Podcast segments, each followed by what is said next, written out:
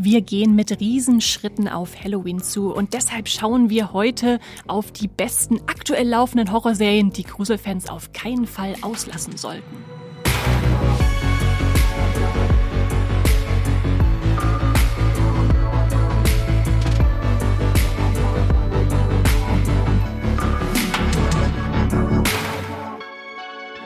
Hallo und herzlich willkommen im Streamgestöber, dem Moviepilot Podcast, wo wir euch jede Woche mit Tipps, Sammlungen und Besprechungen rund ums Thema Streaming versorgen. Jetzt haben wir Oktober und der 31. des Monats ist nicht mehr weit entfernt. Und weil von euch da draußen bestimmt auch viele zu Halloween gern mal was Gruseliges streamen, haben wir uns heute eine ganz besondere Streaming-Zusatzfolge ausgedacht, für die äh, wir euch vorbereitet haben, welche wirklich aktuellen Horrorserien eigentlich auf eure Watchlist gehören. Ich bin Esther Stroh und damit ich mich nicht allein gruseln muss, habe ich mir, äh, wie ich aus eigener Erfahrung berichten kann, eine wunderbare Couchpartnerin zum Horrorserien gucken eingeladen. Hallo Andrea Böger. Uh, hallo Esther. Ähm, Halloween Andrea heute am Start. Ich setze mal einen Gruselton auf. Nee, das klingt wahrscheinlich eher bescheuert. Ähm, und gar nicht gruselig. Hallo, ja, ich bin Andrea, ich bin stellvertretende Chefredakteurin beim Muipilot und ich bin riesiger Horrorfan. Das ist neben Sci-Fi mein Lieblingsgenre. Ich habe, habe ich gesehen, äh, bin ich draufgekommen, alle Serien, über die wir heute reden, gesehen. Ich werde aber nur über die Hälfte davon reden, damit Esther auch was zu tun hat. und freue mich wahnsinnig, äh, falls wir euch dann noch den ein oder anderen Horrortipp ans Herz legen können für ein perfektes Halloween-Wochenende. Ja, und der Oktober ist ja auch kalt geworden, ist also ideal, um jetzt zu Hause zu bleiben und Horrorserien zu schauen. Und ich würde sagen, deine Sci-Fi-Liebe und meine Fantasy-Liebe findet so die Überschneidung im Horror, wo wir uns dann ideal zusammenfinden können, weil die Genre ja natürlich auch häufig sehr verwandt sind miteinander und dann sich mhm. gar nicht so trennscharf äh, ja, unterscheiden lassen. Ja, da können wir uns beide reinstürzen. Und bevor wir loslegen, ist vielleicht noch wichtig zu sagen, diese Podcast-Folge von Streamgestöber wird gesponsert von Paramount Plus, dem Streamingdienst, der euch diesen Oktober einen ganz besonders großen Gruselspaß beschert. Denn Paramount Plus widmet sich mit seinen Schockerwochen gerade dem Horrormonat. Das habt ihr vielleicht auch schon auf Moviepilot bemerkt, wo wir unterstützt von Paramount Plus alles Mögliche zum Thema Horror und Halloween berichten. Am besten checkt ihr die ganze Palette an Horror-News und Themen, die Paramount Plus für Genrefans gesammelt hat, selbst mal aus. Und zwar indem ihr auf die Seite www.horror-monat.de geht, die euch dann nochmal, ja, einfach in den Shownotes auch verlinkt ist, damit ihr da genau hinkommt. Und im Zuge dieser Zusammenarbeit haben wir uns gedacht, es ist eigentlich höchste Zeit, dass wir mal einen Podcast zu den besten aktuell laufenden Horrorserien aller Streamingdienste machen. Also bei Netflix, Disney Plus, Wow und Co. Und natürlich bei Paramount Plus. Die haben nämlich in ihrem Streamingdienst ein paar wirklich fantastische Horrorserien im Programm.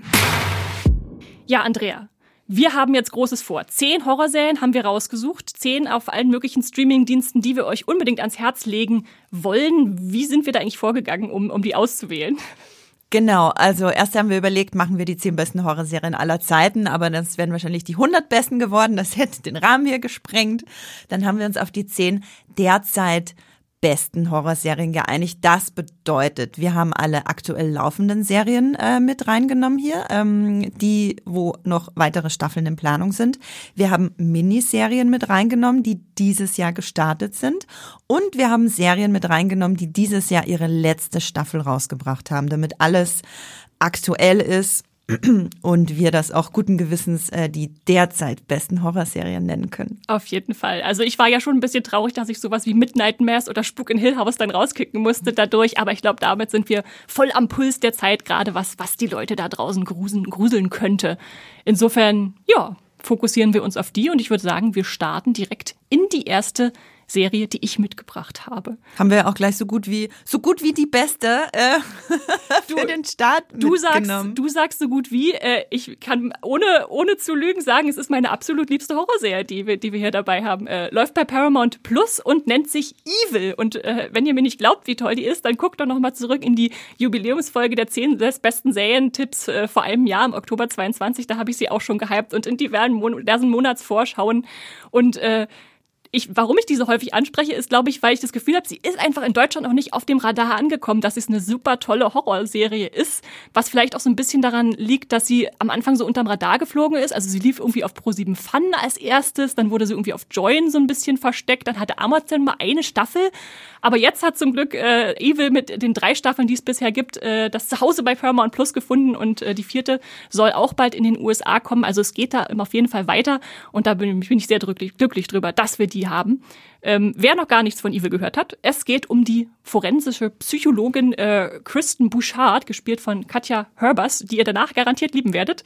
Die wird von der katholischen Kirche angestellt, um mit dem Priester David Acosta, Mike Coulter, kennt ihr vielleicht aus Luke Cage, den Hauptdarsteller, äh, übersinnliche Vorkommnisse und Besessenheiten und Wundererscheinungen zu untersuchen. Und während er glaubt, ist sie so die Skeptikerin, ähm, ich versuche das, ich umschreibe das immer so ein bisschen als Mischung aus Akte X meets The Exorcist oder, oder Conjuring, also ein bisschen mhm. Skepsis mhm. trifft ja. Glauben. Und dann gibt's auch noch einen weiteren Skeptiker, Ben Shakir, den sollte man nicht auslassen, der ist der dritte im Trio, der auch ganz wunderbar ist und äh, so ein bisschen die Technik da bedient und äh, ja, zusammen äh, ergeben die ein wunderbares Gespann von drei Leuten. Und was so toll an der Serie ist, ist, dass es einerseits eine fortschreitende Handlung hat. Also wir begleiten diese Figuren auf ihrer Reise, aber gleichzeitig auch so Episodenfälle. Und ich glaube, Andrea, das ist das, was du magst, auch, dass man immer mal wieder so oh, ja. Einzelepisoden einsteigen kann, in denen dann eine eigene Geschichte erzählt wird. ja, also für mich eigentlich der perfekte Mix zum wohligen Gruseln. Fast schon eine, eine wholesome Horrorserie, wenn man das so nennen darf. So, eine, so ein bisschen, auch so ein bisschen liebenswerte Momente sind drin. Ganz viel kreative Ideen, also sowohl den Episodentiteln als auch in dem, was da so passiert. Also angefangen vom Schweigekloster bis einer Episode, die irgendwie im Fahrstuhl spielt und Social Media Phänomene mit Kindern, die ausgelotet werden.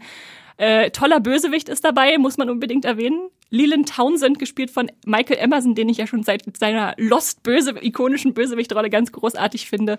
Äh, unheimliche Gestalten, immer wieder so kurze, verstörende Szenen, aber ja, ich würde schon sagen, schon eher psychologischer als blutiger Grusel, äh, aber dazwischen halt mhm. halt immer wieder so ein bisschen ja feinsinniger, düsterer Humor, im, sei es nur im Minenspiel oder im Umgang mit der ganzen Thematik.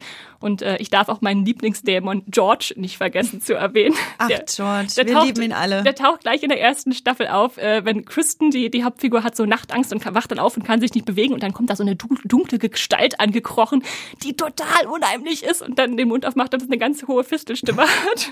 Ich habe mich so kaputt gegruselt, trotz, obwohl er könnte auch super ein Comic Relief sein, aber ich habe mich trotzdem kaputt gegruselt. Diese Gratwanderung schafft die Serie nämlich. Ja, ja. Also, wenn ihr es noch nicht kennt, schaut unbedingt mal rein. Ich kann sie wirklich allen ans Herz legen und ich glaube, äh, Andrea kann mir nur vollmundig zustimmen, oder? Ja, aber vollstmundigst. Äh, ähm, ja, zum äh, Kontext nochmal kurz. Evil ist die Serie, die Esther und ich immer gemeinsam gucken, wenn die neue Staffel rauskommt. Mhm. Und das schon seit Jahren. Also wir stehen beide wirklich voll dahinter. Und ja, wholesome, also nur ein Satz, wholesome, ja, auch, weil die Beziehung von, von der Hauptfigur zu ihren vier sehr lauten Töchtern in allen Altersklassen äh, ist ganz, ganz großartig. Aber Staffel drei du weißt, du weißt, wovon ich, ich rede. Ich weiß, wovon du redest. Du Staffel bist traumatisiert, Andrea. Hat mich traumatisiert. so. Gehen wir zum nächsten Trauma über? Gehen wir zum nächsten äh, Familienepos über, würde ich sagen. ähm, die zweite Serie, die wir euch heute mitgebracht haben, ist eine Netflix-Serie. Und zwar reden wir von The Fall of the House of Usher, zu Deutsch der Untergang des Hauses Ascher. Noch ganz frisch, oder? Noch ganz frisch, kam im Oktober zu Netflix, ist eine Miniserie, hat acht Folgen zu je ungefähr 50 Minuten und ist die letzte Netflix-Serie von Regie Ma äh, Regie Maestro sage ich, äh, Horror-Regie Maestro und äh, Serienschöpfer Mike Flanagan. Der hat ähm, so tolle Filme wie Oculus oder Dr. Sleeps Erwachen gemacht und dann irgendwann einen Megadeal mit Netflix äh, an Land gezogen oder sich, sich binden lassen an Netflix und dann sind so Meisterwerke wie Spuk in Hill House oder der Film Before I Wake oder Midnight Mass entstanden, die ich ähm, alle wirklich, wirklich sehr liebe. Vor allem die drei, die ich gerade genannt habe, sind meine drei Lieblinge von ihm. Und dann äh, kommt jetzt aber auch noch der Untergang des Hauses Asche dazu, was definitiv ganz oben äh, in der Mike Flanagan-Liga mitspielt. Was ist das eigentlich? Es ist, ich würde es mal nennen, ein zynisches Grusel-Epos, das über drei Zeitebenen erzählt wird. Drei, manchmal auch vier Zeitebenen, je nachdem, wie man sieht. Ähm, es basiert auf, ähm, ihr habt es bestimmt schon mal gehört, Edgar Allan Poes Erzählung Der Untergang des Hauses Ascher von Ähm, von wann? Von 1883? Ich habe mir hier 1983 notiert, aber nee, das nee, kann das, nicht sein. Das, das kann nicht sein. Das, das hätte er aus dem Grab geschrieben. da muss, da muss ich mich um ein Jahrhundert vertan haben. Äh, genau, Wikipedia listet 31 Verfilmungen. Ich kenne nur zwei davon. Ähm, aber ich bin mir sicher, die zwei besten. äh, genau, Flanagan. Zählst du da die jetzt schon mit als zweite? Äh, ja, tatsächlich. Ich kenne den äh, Vincent Price-Film aus den, ich glaube, 40ern, den fand ich ganz toll. Mhm und dann jetzt äh, Mike Flanagan. Und Mike Flanagan hat nicht nur äh, diese eine Edgar Allan Poe Erzählung verfilmt, nein, nein, er ist ein riesiger Poe-Fan und hat, glaube ich, alles, was er an Poe liebt und je gelesen hat von ihm, alle Gedichte, alle Erzählungen, äh, alles reingepackt und zu einer großen Geschichte verwoben, die sehr am Zahn der Zeit ist. Denn worum geht's denn in äh, The Fall of the House of Usher. Der Multimillionär Roderick Usher und seine Zwillingsschwester Madeline Usher sind CEO und COO von einem Pharmaunternehmen, das hunderttausende Menschen auf dem Gewissen hat. Gleich zu Beginn der Serie erfahren wir, dass alle fünf erwachsenen Kinder von Roderick Usher kürzlich verstorben sind.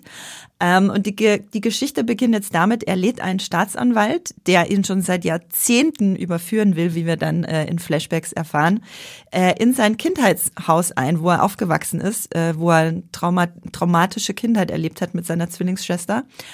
Ähm, und er erzählt jetzt seine Geschichte, wie alles so kam, wie es kam und verspricht dem, äh, dem Anwalt, dass er ein Geständnis ablegt und dass er ihn am Ende dieser äh, seiner Erzählung, seines langen äh, Monologs, der sich über die acht Folgen erstreckt quasi, äh, ihn dran haben wird wegen, wegen Mordes. Und äh, gleichzeitig sehen wir halt äh, die Kindheit von Roderick und Madeline. Wir sehen äh, die, die jungen erwachsenen Jahre und auch wie sie den Anwalt kennengelernt haben. Und wir sehen natürlich die ganzen Morde von den erwachsenen Kindern. Und das alles kommt halt zu einem sehr bitteren, äh, ja, es kommt zu einem sehr bitteren Finale. Es hat viele Twists am Ende, die ich nicht äh, vorhergesehen hat. Es hat den klassischen Mike Flanagan Grusel und die Jumpscares, äh, ich würde mal sagen, garniert mit einzelnen richtig deftigen Gore-Szenen, mhm. wo dann auch schon mal äh, ein bisschen Auge ähm, aus dem Augapfel. ja, und auch ein bisschen Haut wegschmilzt und ein bisschen die Herzen sprichwörtlich und wortwörtlich äh, nicht mehr in der Brust sind. genau, das alles äh, wird vereint mit wirklich mit einem fantastischen Cast. Also fast alle meine Lieblinge sind wieder mit dabei, sei es Carla Guccino als die mysteriöse Werner, die bei allen Toten anwesend ist. Ähm, oder sei es Henry Thomas, Tania Miller, Samantha Sloan, Kate Siegel, Raoul Coley, also alle wirklich, die, die erwachsenen Kinder spielen ganz, ganz toll. Und meine äh, Lieblinge, die haben, glaube ich, bisher noch nicht bei Flanagan mitgespielt, waren die junge beziehungsweise alte äh, ältere Darstellerin von Madeline, das waren Willa Fitzgerald und Mary McDonald. Ähm, die waren wirklich absolut, absolut großartig. Für alle Poe-Fans gibt's extrem viel zu entdecken. Ich habe äh, früher in meiner Jugend sehr viel Edgar Allan Poe gelesen und konnte mich noch an viel erinnern mhm. und hab's hart abgefeiert, was da die ganzen Anspielungen, ne, man hat ja diese Namen und alles noch. Ähm, Schwarze Katzen laufen rum, irgendwas ist hinterm Enden zu hören. Und natürlich, also wer die Kurzgeschichten kennt, der wird dafür wieder erkennen. Genau, genau. Und natürlich dieses, dieses komische Geräusch, man hört irgendwo ein Herz schlagen und weiß nicht genau, was los ist.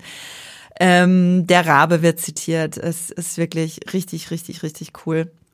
Und äh, eine Anekdote noch, ich guck die Serie so und denk mir, ach, dieser Typ, der da den Anwalt spielt, den kenne ich doch von irgendwo. Andrea. Das ist doch, das ist doch so ein ewiger Nebendarsteller, dachte ich mir, so mit sein, sein, seinem Hut und seiner kleinen Brille, die irgendwie das Gesicht so verfremdet hat. Und dann gucke ich nach, habe mich in Grund und Boden geschämt, weil es ist äh, jetzt hätte sie fast ein Schimpfwort gesagt, es ist Mark Hamill. Mark Hamill spielt äh, Arthur Pym, glaube ich, ist der Name, der ist ja auch ein bekannter äh, Poe-Name, den Anwalt von den, ähm, ja, von den mordenden Millionären.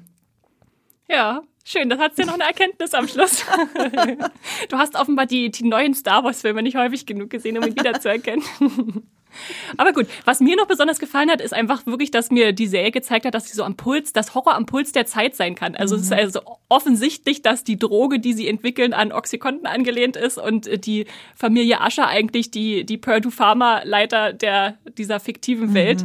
Insofern äh, schon, schon sehr äh, explizit mit dem Finger drauf gezeigt, was hier, was hier verarbeitet äh, wird. Und außerdem werde ich, glaube ich, äh, diese Metapher, wenn das Leben dir Zitronen gibt, äh, Punkt, Punkt, Punkt, nie wieder auf die gleiche Art äh, hören können, weil da ja eine sehr verschrobelte Metapher, aber die, die irgendwie ganz unheimlich ist, draus gemacht wird. Oh ja.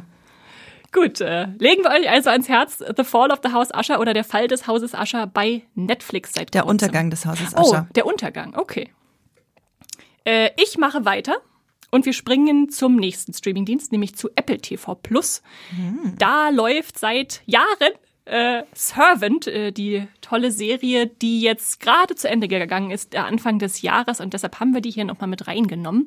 Für mich ist es eine der ungewöhnlichsten und dadurch aber auch zugleich spannendsten Horrorserien der Gegenwart. Schon viel Psycho-Horror, was da eine Rolle spielt. Der ähm, Serienschöpfer Tony Bagallo hat Inside Man gemacht. Der bekanntere Name dahinter ist wohl M. Night Shyamalan, der uh. Master der Filmtwists und ein Andreas ein großer, großer Fan, ich weiß das. Ähm, und jetzt nach vier Staffeln, a zehn Folgen, haben wir das Ende erlebt im März. Wer es gar nicht kennt, kurz eine Zusammenfassung der Handlung.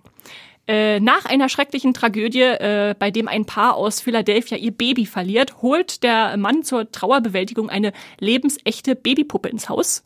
Äh, das ist schon allein unheimlich genug, diese mhm. Puppe, wenn ihr die mal gesehen habt. Äh. Oh, es ist so heftig. Aber es wird noch schlimmer, denn es wird eine Nanny eingestellt zur Betre Betreuung dieses Fake-Kindes. Aber wie sich dann auf einmal herausstellt, liegt da ein echtes Kind in der Wiege und keiner weiß so richtig, was passiert ist. Das ist so das große Mysterium, was in der Mitte der Serie ruht und man fragt sich, ist es ausgetauscht, ist irgendwas Übernatürliches passiert, man weiß es nicht genau. Es spielt dann viel der Konflikt zwischen der Mutter Dorothy Turner und der, der Nanny Leanne Grayson eine Rolle, der sich da immer weiter zuspitzt und dann unterschiedliche Verbündete mal aus der Familie auf der einen, mal auf der anderen Seite stehen. Ähm, der Vater will eigentlich nur seine Kochkarriere im Fernsehen verfolgen, er wird da aber auch unweigerlich reingezogen und dann gibt's noch den dauerfluchenden Onkel bzw. Bruder der, der Mutter Julian, gespielt von Ron Weasley, von Rupert Grint, äh, der da auch noch immer seinen Senf dazugeben muss, was dann zu weiteren äh, nicht idealen Konsequenzen führt.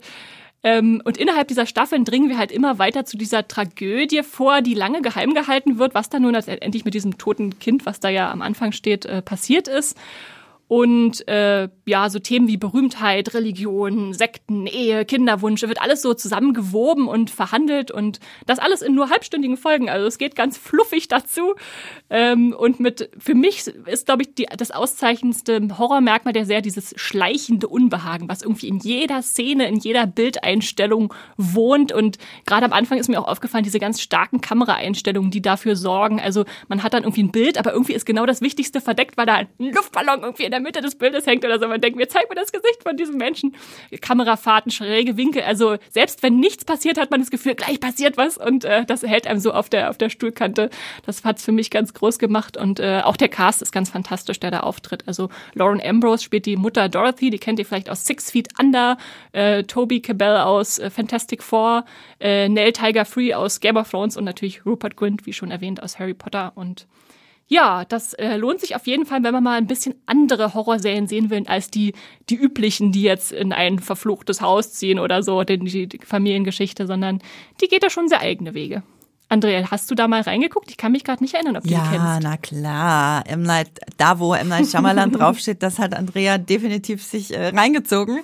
Ähm, ich habe aber während, also ich habe die ersten beiden Staffeln gesehen und während die Serie lief, habe ich dann ja selbst ein Kind bekommen. Mhm. Und tatsächlich konnte ich es dann nicht mehr schauen. Es war mir zu gruselig, zu unheimlich. Ich habe es einfach, ich habe einfach nicht ausgehalten. Jetzt ist meine Tochter schon ein bisschen älter. Jetzt ist die schon äh, zwei. Jetzt ist sie kein Baby mehr.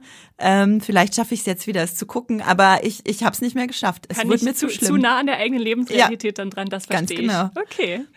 Ja gut, ob ihr nun Mütter seid oder gestählte Horrorgucker, äh, schaut auf, euch auf jeden Fall mal äh, Servant auf Apple TV Plus an, wenn ihr da etwas Abseitigeres äh, genießen wollt. Und damit, Andrea, springen wir zurück zu Paramount Plus, zu einer Serie, wo ich sehr gespannt bin, die du jetzt vorstellst, weil die schon ewig auf meiner Watchliste steht und ich immer nicht dazu gekommen ja. bin, die zu gucken. Und ich glaube, du bist auch die Einzige in unserer Redaktion, die sie kennt. Also ja. sag mir mal, warum ich mir From ansehen sollte. Ja, für mich ist dieser, ähm, dieser Paramount Plus äh, gesponserte Horror-Podcast hier ja ein Geschenk auf Erden, weil ich endlich mal über die ganzen ähm, über alle Horrorserien reden kann, die gerade gut sind. Und ein paar davon sind ja wirklich bei Paramount Plus. Meine große Neuentdeckung des Jahres ist nämlich From. Ich habe vor ein paar Wochen, um, vor, vor zwei Monaten ungefähr, beide Staffeln, die aktuell bei Paramount Plus zu streamen sind, gebinged und wirklich, ich saß so an der Kante meiner Couch und konnte mein Glück überhaupt überhaupt nicht fassen, weil und ich bin so froh, dass du es nicht gesehen hast, Esther, weil ja. jetzt kann ich dich so richtig richtig schön mich überzeugen jetzt. Bitte, bitte. From ist für mich die perfekte Mischung aus Lost und Walking Dead. Oh mein Gott. So, damit ist jetzt mal der Grundstein gelegt äh, für dein Interesse. Was ist denn From? Es ist eine Mystery-Horror-Serie mit Survival-Einschlag, mit einer Prise Fantasy, verhandelt auch, ähm, wenn man es so interpretieren möchte, vielleicht auch religiöse Themen. Man kann aber auch einfach nur voll auf den Gore gehen. Es ist eine ab 18 Serie, mhm. weil sie mhm. unfassbar brutal ist. Okay.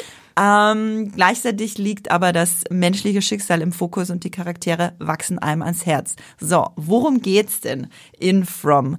Ähm, es beginnt damit, also es ist ein bisschen kompliziert, aber es beginnt damit, dass eine vierköpfige Familie in einem so einem großen Camper-Van strandet in einer mysteriösen Kleinstadt. Sie haben sich offenbar verirrt, fahren durch eine Kleinstadt, wollen die Kleinstadt wieder verlassen. Es gibt nur einen Weg rein, einen Weg raus. Als sie wieder rausfahren, fahren sie aber leider gleichzeitig wieder in die Kleinstadt rein. Oh. Es gibt keinen Ausweg mehr. äh, dann haben sie einen Unfall, dann wird es dunkel und die ganzen Dorfbewohner, unter anderem Sheriff Boyd Stevens, der gespielt wird von Lost-Darsteller äh, Harold Perrineau, der Michael in Lost gespielt mhm. hat. Äh, die Dorfbewohner und der Sheriff äh, drehen alle komplett durch. Äh, sie müssen unbedingt reingehen, wenn es dunkel wird, äh, weil, naja, die äh, Monster kommen. Sie wollen das nicht so ganz ausführen, weil es ein bisschen verrückt klingt. Und umso weiter die Serie fortschreitet, erfahren wir, dass die Leute in der Stadt an allen möglichen Orten aus den USA in dieser Stadt gestrandet sind. Keiner weiß, wer da hingekommen ist. Keiner weiß, was dieser Ort ist. Keiner weiß, wie man wieder rauskommt. Und keiner weiß, woher die unglaublich unglaublich gruseligen Monster kommen, okay. die immer bei Nacht das Dorf äh, fluten und man sich einsperren muss. Die kommen nicht in die Häuser rein, die Monster, weil sie da so bestimmte Talismanen haben, die man an die Wände hängen kann. Eins von ganz vielen Rätseln der Serie. Und ähm, immer wenn es dunkel wird, ne, geht der Sheriff mit der Glocke durch die Stadt. Alle müssen schnell in die Häuser, alle müssen in die Häuser. Und es ist erstens mal sind diese Monster extrem gruselig. Also ich habe wirklich jedes Mal, wenn es dunkel wird in der Serie, einfach nur Angst, was gleich passieren wird, wer als nächstes sterben wird, weil irgendwer schafft es natürlich immer nicht ins Haus. Und äh, dann siehst du dann halt am nächsten Morgen liegen da. Also die Serie beginnt auch direkt damit, dass eine Mutter und ihre Tochter zerfleischt werden. Es ist wirklich, man sieht auch die Leichen, die ausgeweideten Leichen. Es ist wirklich nichts für schwache Nerven. Aber was mich dran gehalten hat an der Serie ist, äh, dass man natürlich rausfinden will, was zur Hölle da los ist. Und die Charaktere ziehen einen da richtig gut mit. Ne? Du hast ja oft bei Horrorserien, die Leute stellen sich dumm an, du denkst mhm. dir, oh, guck doch mal da um die Ecke vielleicht oder denk mal ein bisschen mit. Ähm, aber die Charaktere, denen du folgst, die wollen halt wirklich auch wissen, was da los ist. Die wollen da auch wirklich wieder raus. Also ein Beispiel, niemand weiß, woher der Strom kommt in diesem Dorf. Die Kabel, also die Lampen lassen sich anschalten, aber die Kabel haben scheinbar keinen Herkunftsort. Es gibt kein Stromwerk oder irgendwas, keine Strommasten. Und dann beginnt einfach eine von den äh, Hauptfiguren, die dann neu gestrandet ist, ein Loch zu graben. Einfach dem Kabel entlang ein Loch zu graben, ja, so wie ich es auch machen schön würde. Logisch, ja. Genau, genau. Ähm, und ich habe auch einen Ohrwurm von der Intro-Musik, ist nämlich eine Coverversion von den Pixies von Que Sera Sera. Melancholisch, die melancholischste Version des Liedes, äh, die ihr je hören werdet. ja, genau. Und ähm, die Mischung aus Lost und The Walking Dead erklärt sich so, von Lost kommt dieses Mystery Box Prinzip, du bist eingesperrt an einem kleinen Ort, mhm. du weißt nicht, was hier los ist und wie du wieder wegkommst, so, mhm. und folgst den Charakteren, die dir schnell ans Herz wachsen. Und The Walking Dead erklärt sich so, es ist einfach wirklich extrem realistischer Gore-Grusel. Mhm, mhm, so, du weißt nicht, wo das äh, schlürfende Monster daherkommt und dich in zwei reißt quasi und dann deine Eingeweide überall verteilt. So, und alles halt sehr realistisch, äh, sehr bodenständig gehalten. Ich kann die Serie wirklich allen Horrorfans ans Herz legen, wenn ihr noch nichts davon gehört habt, wenn ihr es auf eurer Watchlist habt. Guckt unbedingt mal rein. Ich lieb's. Also die Gänsehaut, die du gerade auf meinem Unterarm erzeugt hast, sagt, das wird mein nächster Horror-Binge, würde ich mal sagen. Sehr cool. Also bei Paramount Plus gibt's die ersten zwei Staffeln. Ich glaube, es sind noch weitere geplant. Ist das richtig? Ja, genau. Also die bisherigen zwei Staffeln haben je zehn Folgen. Die dauern circa eine Stunde jeweils.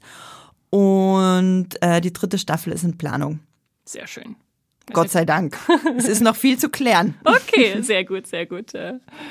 Dann springen wir weiter und wieder zurück zu Netflix. Da haben wir eine Serie mitgebracht, die ihr wahrscheinlich alle kennt, aber die hier nicht unerwähnt bleiben darf. Es geht um Stranger Things, äh, eine der größten und beliebtesten Netflix-Serien überhaupt, die viele Genre mischt und viel 80er-Nostalgie da reinbringt, aber auch eine gute Portion Horror dabei hat.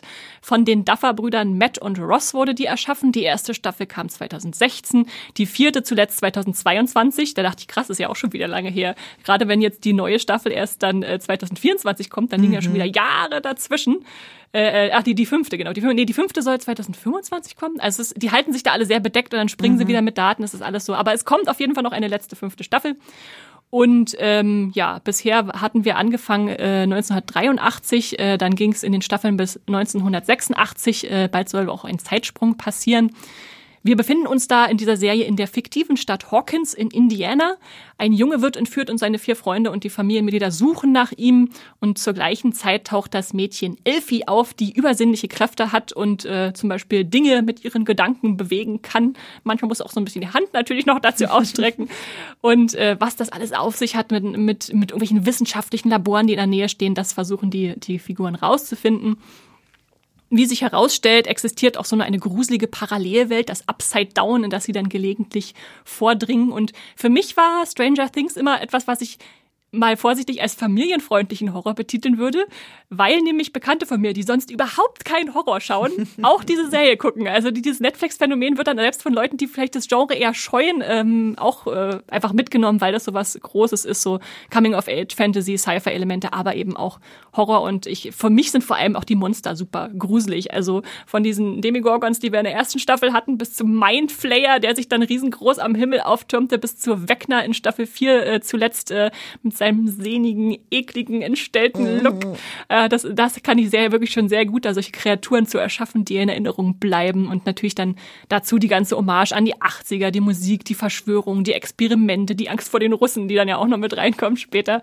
Äh, und dann die, dazu die Filmreferenzen, sowas wie Ghostbusters, Goonies, E.T., Stand By Me, Zurück in die Zukunft. Also da spielt die Serie wirklich sehr gut mit und was trotzdem aber natürlich der, die Stärke und der Kern der Serie bleibt, sind auch die Figurenbeziehungen. Äh, hat entsprechende Stars hervorgebracht, die wir alle kennen. Also Millie Bobby Brown, David Harbour, die waren davor überhaupt nicht bekannt und sind jetzt große Stars. Äh, Finn Wolfhard, Gaten Mazzaro, Joe Keeney, Joss, äh, Noah Snap.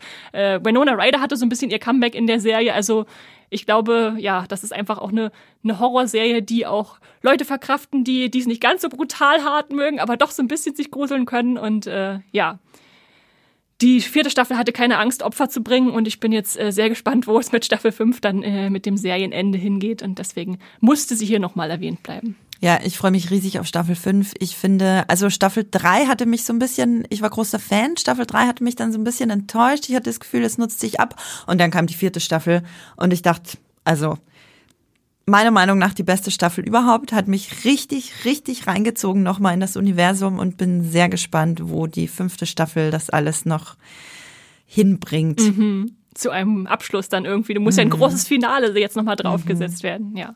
Wir werden es äh, erfahren. Und ich übergebe wieder an dich, ähm, Andrea. Wir haben wieder Netflix, eine Netflix-Serie. Ja, wir bleiben bei Netflix, wir bleiben beim Fantasy-Horror, äh, wir bleiben bei der, der, der großen Genre-Mischung quasi. Ähm, ich habe Sandman mitgebracht. Das ist für mich ein, ich würde es mal nennen, ein Fantasy-Epos mit starkem Gothic-Horror-Einschlag. Es ist eine Verfilmung der Sandman Graphic Novels von Neil Gaiman.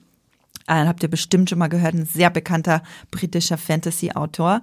Äh, genau, ist bei Netflix. Die erste Staffel hat elf Folgen, die zweite Staffel ist in Arbeit und man könnte es auch so ein bisschen als Supernatural Horror betiteln. Worum geht's denn in Sandman? Es, ja, ist gar nicht so leicht zu sagen. Es passieren sehr viele verschiedene Dinge in, in sehr weitem äh, Zeitrahmen, nenne ich es mal. Aber um die, die Grundgeschichte und den Hauptcharakter äh, kurz zu skizzieren. Es geht um den Sandman, auch Dream genannt oder Morpheus. Er hat über die, ja, Millionen hinweg verschiedene Namen bekommen. Ähm, es geht um ihn und seine Geschwister. Äh, darunter gehören äh, so klingende Namen wie Death, Desire, Destiny, Delirium und so weiter. Die großen Ds. Die großen Ds, genau. Und die, ähm, dieses äh, Geschwisterpack ist so mächtig wie Götter. Dream herrscht demnach, also der Sandman herrscht über die Welt der Träume und Albträume und nimmt seine Pflichten sehr ernst. Und die äh, Geschichte, der wir da jetzt in diesem riesigen Universum mit dieser total faszinierenden Lore von Neil Gaiman folgen, ähm, es geht darum, dass ein britischer Okkultist 106, Sand, den Sandman 106 Jahre lang eingesperrt hat. Er konnte ihm seine äh, Insignien abnehmen, die ihm Macht verleihen. Und von 1916 bis äh, äh, quasi in die Gegenwart, wurde er, unsere Gegenwart wurde eingesperrt. Das hat unter anderem eine mysteriöse Schlafkrankheit ausgelöst in der Welt des, äh, in der Welt, ja, in Neil Gaimans äh, Fantasy-Welt von Sandman. Und Dream kann entkommen und muss jetzt seine Gegenstände wiederfinden, die ihm Macht verleihen und sein Traumreich wieder aufbauen. Ich finde den Hauptdarsteller, Tom Sturridge, fantastisch. Als erst dachte ich mir, oh, ist irgendwie so ein blasser Emo-Typ. Emo-Typ, ohne jetzt äh, das, äh, den Emo-Vibe abwerten zu wollen. Aber ich dachte irgendwie so, okay, was, was gibt der mir jetzt? Aber wirklich schon nach ein paar Minuten, keine Ahnung, hat mich der so reingezogen. Ich habe irgendwie so, ich habe so mitgefühlt mit ihm und dadurch, dass er halt so er, er wirkt so verletzlich und dadurch und ist aber eigentlich so extrem mächtig. Das ist, ein, das ist eine total schöne Ambivalenz, die der Schauspieler hinkriegt, finde ich, und führt dadurch auch wirklich gut durch diese riesige Lore, die auf den ersten Blick definitiv ein bisschen unübersichtlich war für mich. Ich dachte, wow, was, was gibt es hier in der Welt?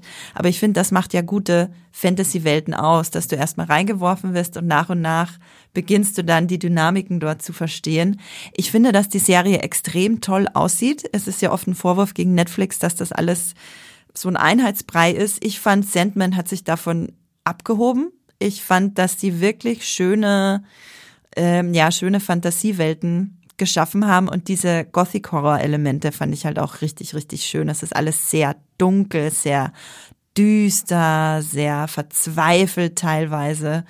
Ähm, galt lange als unverfilmbar die Vorlage. Ich finde, dass sie es mit der ersten Staffel schon mal richtig toll hinbekommen haben und bin gespannt, was uns die zweite Staffel bringt. Ich freue mich sehr drauf.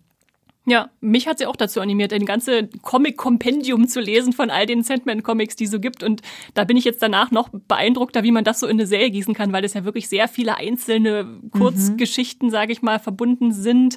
Ähm, und am Anfang hatte ich auch gedacht, äh, als Andrea meinte, ich die müssen da mit reinnehmen, dachte ich, okay, ist das nicht eher eine Fantasy-Serie? Aber sie hat schon Horroranteile auch, gerade wenn es dann so an vielleicht so die Horrorthemen gilt, also jetzt nicht so wie nur nicht nur Hölle ist natürlich auch drin, aber auch sowas wie Auslotung von Unsterblichkeit und Todesangst, also wo es dann auch so richtig tief in die in die mhm. menschlichen Ängste reingeht, das kriegt sie auch schon äh, gut hin. Und insofern denke ich, ist sie auf jeden Fall hier richtig in unserer Liste vertreten und äh, hat dann halt auch so ein bisschen eher diesen anthologischen Ansatz, dass man halt von Episode zu Episode häufig eine neue Geschichte hat. Und das führt mich ideal zu unserer nächsten oh, Serie. Ja. Toller Übergang, Esther. Denn äh, American Horror Story läuft ja schon sehr, sehr lange. Bei Disney Plus könnt ihr da äh, alle bisher verfügbaren Staffeln, äh, außer jetzt die allerneueste, die ist glaube ich noch nicht da, ähm, streamen. Und es ist ja schon die aktuell längst laufende Horrorserie, die ich kenne. Also die Besonderheit ist natürlich, wie schon erwähnt, dass es eine Anthologieserie ist. Das heißt, jede Staffel hat eine neue Horrorgeschichte, die dann über diese Episoden der einen Staffel hinweg erzählt werden. Ähm, besonders cool ist hier aber, dass dann halt bei, bei AHS, wie man äh, das, die Serie abkürzt, äh, die Castmitglieder dann häufig halt in neuen Staffeln, in neuen Rollen wiederkehren, man aber sie dann trotzdem halt wieder sieht. Und dadurch hat das so ein verbindendes Element, was man ja häufig bei Horrorfilmen hat, dass man sagt, jetzt kommt der neue Teil, wird dann an noch eine Zahl rangeklatscht, sind aber völlig neue Rollen. Ähm, das hat halt äh, an American Horror Story nicht das Problem, weil dann diese einfachen neuen Rollen wieder zu sehen sind. Ähm, 2011 kam die erste Staffel. Ich kann mich noch richtig gut daran erinnern, wie ich damit fast schon Bauchschmerzen auf dem Sofa saß und verfolgt habe, was da alles vor sich ging und ich konnte es alles gar nicht fassen. Äh, habe die wirklich durchgeguckt an einem Stück, äh, weil ich dann nicht unabgeschlossen ins Bett gehen wollte mit mit dieser Serie. Und da hat sie mich dann wirklich gepackt und reingezogen und seitdem äh, binge ich die Staffeln immer jeweils mit zwei Freundinnen zusammen. Das ist dann jetzt schon Mega. fast schon Tradition geworden über die letzten Jahre hinweg. Und ich, ich will jetzt gar nicht so tief einsteigen in die einzelnen Handlungen, weil es so viele sind, aber ich würde sie trotzdem einfach mal aufzählen, weil es so spannend ist, weil die unterschiedlichen Horror-Thematiken natürlich auch in unterschiedlichen Ansätzen, wie man Horror äh, erzählen kann, äh, da, da abgebildet werden. Also die erste Staffel hatte den Zusatztitel, die Zusatztitel sind dann mal ganz praktisch, ähm, äh, Mörderhaus, also es ging um ein Haus, ein spukendes Haus und es ging um Geister. Die zweite Staffel hieß Asylum, also es ging um eine Nervenheilanstalt. Die dritte Coven erzählte von Hexen die vierte Freakshow von Entstellten und einem Zirkusszenario, ähm, die fünfte Hotel, ist glaube ich selbst erklärt, quält in einem Hotel mit Vampiren und Serienmördern. Äh, Roanoke war auch ganz spannend. Äh, die sechste Staffel, die hatte so diesen Found-Footage-Ansatz, aber auch amerikanische Geschichte wurde verarbeitet. Die siebte Kalt, äh, also Kult, ging es auch so viel um Politik. Dann hatten wir in Staffel 8 die Apocalypse, also den Weltuntergang. In Staffel 9 1984 das 80er Jahre Slasher-Horror-Genre verarbeitet. Dann hatten wir die zehnte Staffel Double Feature mit blassen Kreaturen, die aus dem Meer stiegen und Aliens in der Wüste. Das war dann einfach so eine zweigeteilte Staffel, die auch zwei völlig verschiedene Sachen nochmal erzählte. Die letzte hieß zuletzt New York City, also NYC, spielte dann in New York. Und die zwölfte hat jetzt nochmal einen ganz neuen Ansatz, äh, was ich auch spannend finde, nachdem man immer so dieses gleiche Prinzip verfolgt hat, hat die jetzt zum ersten Mal eine Buchvorlage, nämlich Delicate Condition von Danielle Valentine und spielt so ein bisschen mit äh, weiblicher Angst in der Schauspielerin, äh, die irgendwie glaubt, dass jemand ihre Schwangerschaft verhindern will. Also die muss ich echt immer wieder neu erfinden, diese Serie, weil über zwölf Staffeln, was willst du da erzählen, wenn du keine, keine wirkliche Vorlage bisher hattest? Das ist schon ein starkes äh, Stück, dass sie das geschafft hat, so lange zu laufen. Und ich sag ganz ehrlich, es haben mir nicht alle Staffeln gefallen. Es ist mhm. einfach so, dass es ein Auf und Ab war. Aber es gibt dann halt doch immer wieder Sachen, die mich in die Serie zurückziehen, wo ich sage, ja, ich, ich will eigentlich wissen, was sie sich als nächstes ausgedacht haben. Das ist schon was Besonderes. Und äh, dann gibt's auch noch das äh, Spin-off American Horror Stories, also mit IS, äh, IES hinten statt äh, Y, wo dann innerhalb jeder Episode Episode eine kleine Geschichte erzählt wird, wenn man es noch kürzer will als Anthologie. Äh, ja, wenn ihr da noch mehr zu hören wollt, dann geht mal ein bisschen zurück. Ich hatte mal vor, ich glaube, zwei Jahren oder so mit Max äh, eine lange Streamgestöber-Folge zu äh, American Horror Story aufgenommen, zu diesem Phänomen. Dann, äh, wenn ihr es noch gar nicht kennt oder es bisher ausgelassen habt, dann könnt ihr da noch weitere Einblicke erhalten. Andrea, hast du das jemals geschaut? Die erste Staffel. Mhm. Ähm, ich habe die erste Staffel geschaut, fand sie unfassbar creepy. Also wirklich, ich habe die als eine der gruseligsten und schrägsten Horrorserienen-Erfahrungen überhaupt abgespeichert, die erste Staffel. Und dann war ich von der zweiten Staffel extrem enttäuscht, habe die sogar abgebrochen. Mhm. Mm, und dann habe ich äh, nie wieder reingeguckt. Ähm, und jetzt gerade dachte ich mir so, während du erzählt hast, ich muss mal auf Esthers Staffelbewertungen gucken. und ähm, dann vielleicht mir die, äh, die du am besten bewertet hast, äh, doch nochmal zu Gemüte führen und dem Ganzen nochmal eine Chance zu geben, weil ich liebe ja dieses SchauspielerInnen-Ensemble, ja. das Ryan Murphy da um sich geschart hat und das immer wieder zurückkommt. Und es fühlt sich ja auch auch alles, alles hat ja dann auch diesen Murphy-Vibe. Ähm, das finde ich schon sehr appealing. Insofern will ich das auch gar nicht abschreiben, aber ich glaube, ich brauche mal so ein bisschen so einen Guide von jemandem, der mir sagt, guck mal das, wenn dir die erste Staffel gefallen hat. Ja, ja. Ich glaube, ich werde mal mit Max anregen, dass wir einfach mal ein Ranking machen, die besten Staffeln und dann kann man sich ja. darauf auch so ein bisschen orientieren. Äh, ja, das ist eine gute Idee. Mach Andrea. das mal für mich bitte. ja, ich fand, weil du vorhin AHS gesagt hast, ich äh, finde das immer so verwirrend, weil in Österreich gibt's eine Schulsparte, die heißt AHS, das ist die allgemein bildende höhere Schule. Ähm, und daran muss ich immer denken, wenn ich AHS lese, das ist äh, für mich äh, und für Vielleicht alle. haben das österreichische Schüler geprägt, die gesagt haben, hm, wir also unsere Schule ist schon so eine kleine Horror-Story. Oh ja, gab es schon mal eine Staffel in der Schule? Gute Frage, eigentlich nicht. Das, das fehlt uns noch. Also die erste hat ja so ein bisschen Schule mit drin und mhm. Schulkatastrophe, äh, aber ansonsten kann man mal pitchen. Könnte man, könnte man mal vorschlagen. Gut, äh, also das ist American Horror Story bei Disney Plus. Gibt's elf Staffeln zu streamen. Die zwölfte ist gerade in den USA angelaufen, kommt dann bestimmt auch bald zu uns. Und damit gehen wir wieder zurück zu Netflix und einer Serie, wo ich auch auf den ersten Blick gesagt hatte, Horror, Andrea. Aber Andrea wird euch überzeugen, glaube ich, von und ich habe gesagt, Game. ja, ist der Horror. äh, genau, die Rede ist von Squid Game. Viele von euch werden jetzt sagen, hä? Ähm, Squid Game, das ist, ja genau, das ist die mega, mega, mega, mega überraschend erfolgreiche südkoreanische Survival-Drama-Serie mit Thriller- und Action-Elementen, die extrem brutal ist ähm, und sehr, sehr, sehr viel Kunstblut hat und ganz viele grausige Gore-Momente und so diesen Battle Royale-Flair, äh, weswegen ich äh, für mich die absolut in äh, das Horrorgenre gehört. Ich kann das dann noch gleich noch ein bisschen weiter ausführen. ähm, genau, die läuft bei Netflix. Die erste Staffel hatte neun Episoden, die so zwischen 30 und 60 Minuten gedauert haben, je nachdem, wie viel äh, Zeit gebraucht wurde, um die Geschichte der Episode zu erzählen. Die zweite Staffel kommt endlich nach langer Zeit des Wartens äh, nächstes Jahr. Und ja, es ist eine der äh, erfolgreichsten Netflix-Serien überhaupt, wenn nicht sogar die erfolgreichste und ähm, ein globales. Überhaupt aller Zeiten. Überhaupt aller Zeiten jemals und äh, war ein krasses Phänomen. Ich, äh, falls ihr es noch nicht gesehen habt, ich erkläre euch mal ganz kurz, um was es geht. Es geht um Gihun. Er erhält eine mysteriöse Einladung. Er ist ein äh, genau, südkoreanischer Bürger. Er erhält eine mysteriöse Einladung zu einem Spiel, bei dem er sehr viel Geld gewinnen kann. Er ist äh, glücksspielsüchtig und hochverschuldet. Insofern kommt ihm das ganz gelegen. Er würde sehr viel machen für eine große Summe Geld und nimmt es an. Als er abgeholt wird, wird er halt betäubt. Man könnte es auch ein bisschen als Entführung bezeichnen, aber er hat ja letztlich zugestimmt.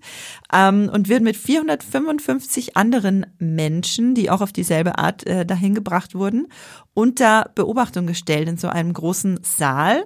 Da kommen dann seltsame Menschen mit seltsamen Masken in voller Montur und bewaffnet. Und ähm, sie, müssen sie müssen in Spielen gegeneinander antreten.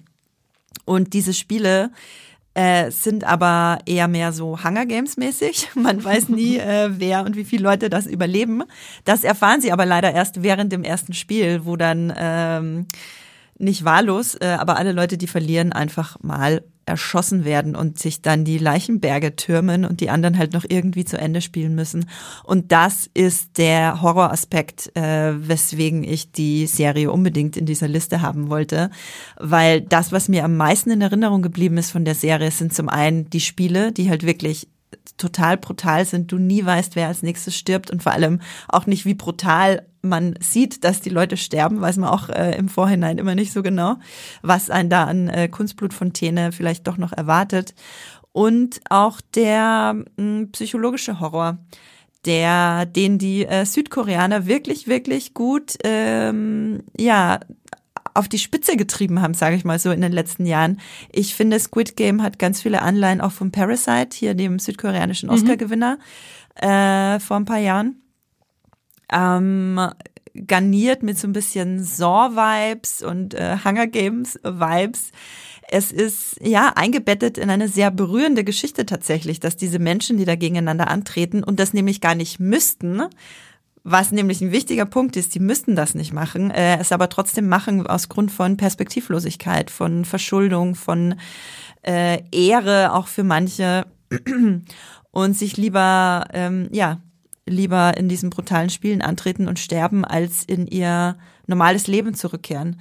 Das ist die andere Seite des Horrors, äh, weswegen dann die Brutalität nochmal extra fies wirkt in mhm. dieser Serie. Mhm. Ähm, genau. Ich hatte auch dann, weil ich halt so unsicher war und weil ich häufig ein bisschen streng bin, wenn es um Genre-Eingrenzung geht, nochmal so. nachgeguckt äh, und ge dann wirklich gesehen, dass Horror ja wirklich einfach nur mit Gefühlen der Angst, des Schreckens, Verstörung und Ekel spielen muss, um so eine düster, bedrohliche Atmosphäre zu schaffen. Aber sowas wie übernatürliche Elemente müssen gar nicht zwanghaft rein.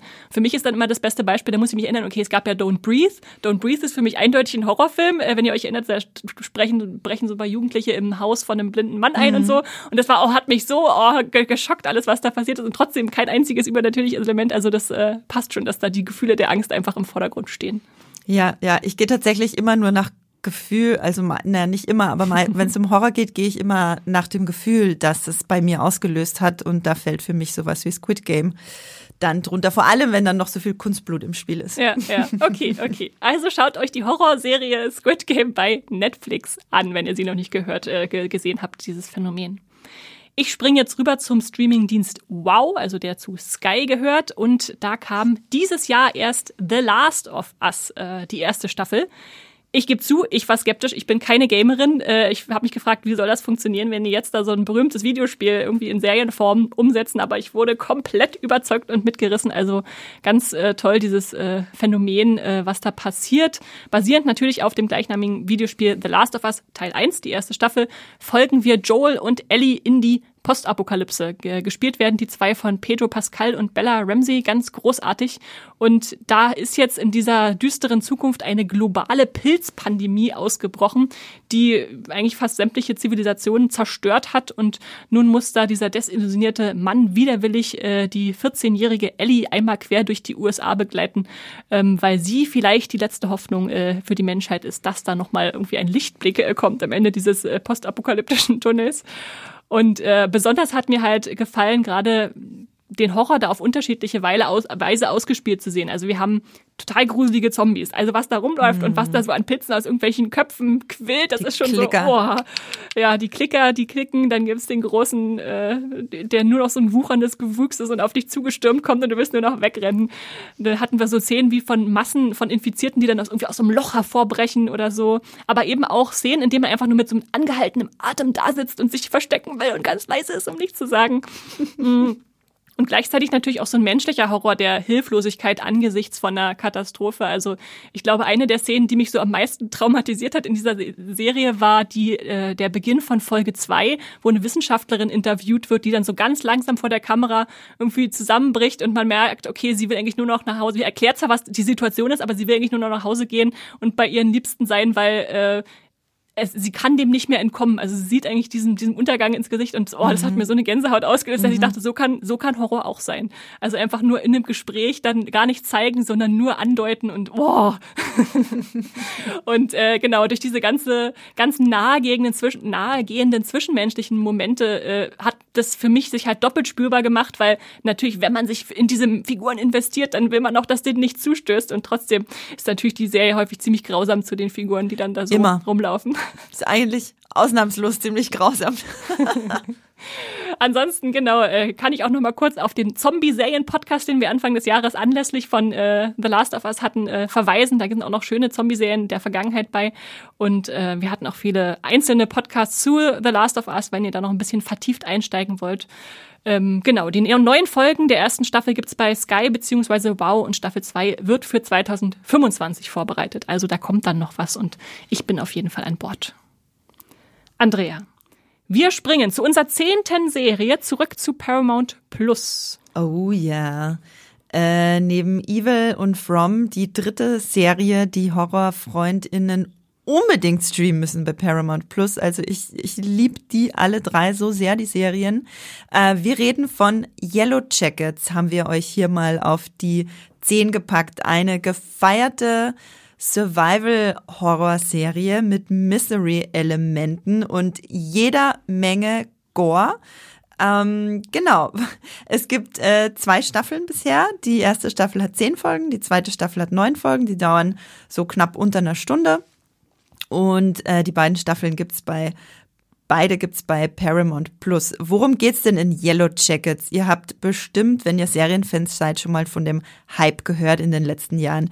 Es ist, ja, es ist der Überlebenskampf-Klassiker, sage ich mal. Ein Flugzeugabsturz im Nirgendwo und die Leute müssen überleben. Das Tolle an dieser Serie ist, es stürzt eine Mädchenfußballmannschaft im kanadischen kalten Wald ab. Der Winter naht und ähm, es wird nicht nur der Überlebenskampf von denen im Jahr 1996 erzählt, erzählt, die befinden sich dann nämlich eine ganze, ganze Weile äh, in diesem Wald.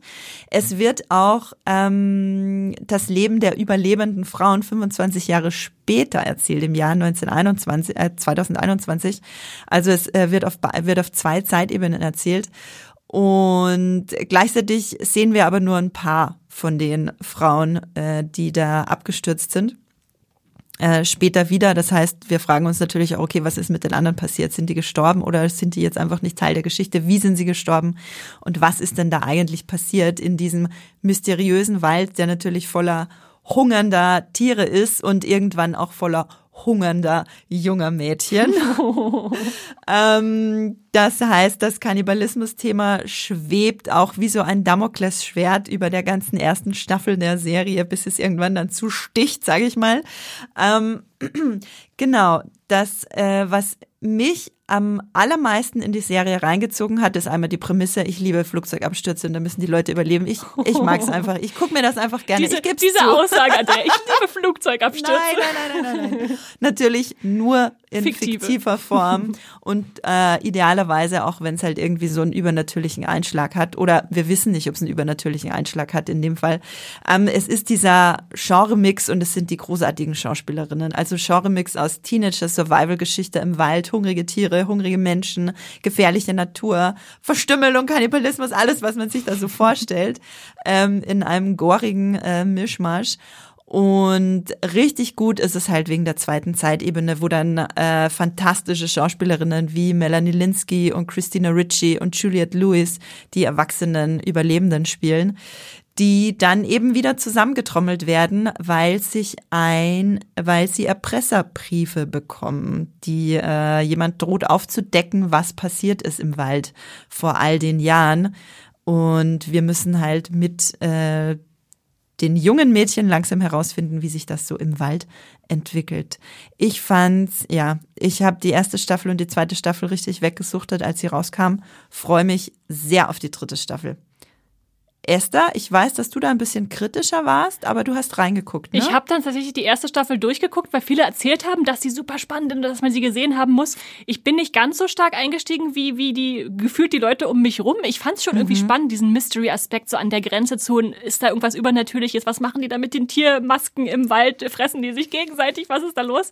Aber es hat mich nie so völlig gepackt, weshalb ich die zweite Staffel jetzt auch noch nicht angefangen habe, obwohl da Elijah Wood mitspielt, was mich ja als Herr der Ringe-Fan schon wieder gereizt hat hatte. Er hat so eine fantastische weird, weirde Rolle, wirklich. Und was ich an der zweiten Staffel auch so mag, dass sie halt dieses, äh, dass sie halt noch viel tiefer einsteigt in diese Traumaaufarbeitung und die Konsequenzen, wenn du ein Trauma, wenn du so ein Trauma nicht aufarbeitest, mhm. was dann mit dir als erwachsene Person passiert, dass sie da noch viel tiefer geht und ähm, da nochmal eine ganz neue Ebene von diesem Horroraspekt der sich dann so, ne, wenn das Trauma so manifestiert und welche Auswüchse das dann hat im Erwachsenenalter bei den Frauen, das äh, ja nochmal ganz neue Horrorauswüchse, weswegen ich auch die zweite Staffel wirklich jedem ans Herz lege. Ganz, ganz toll. Sehr schön.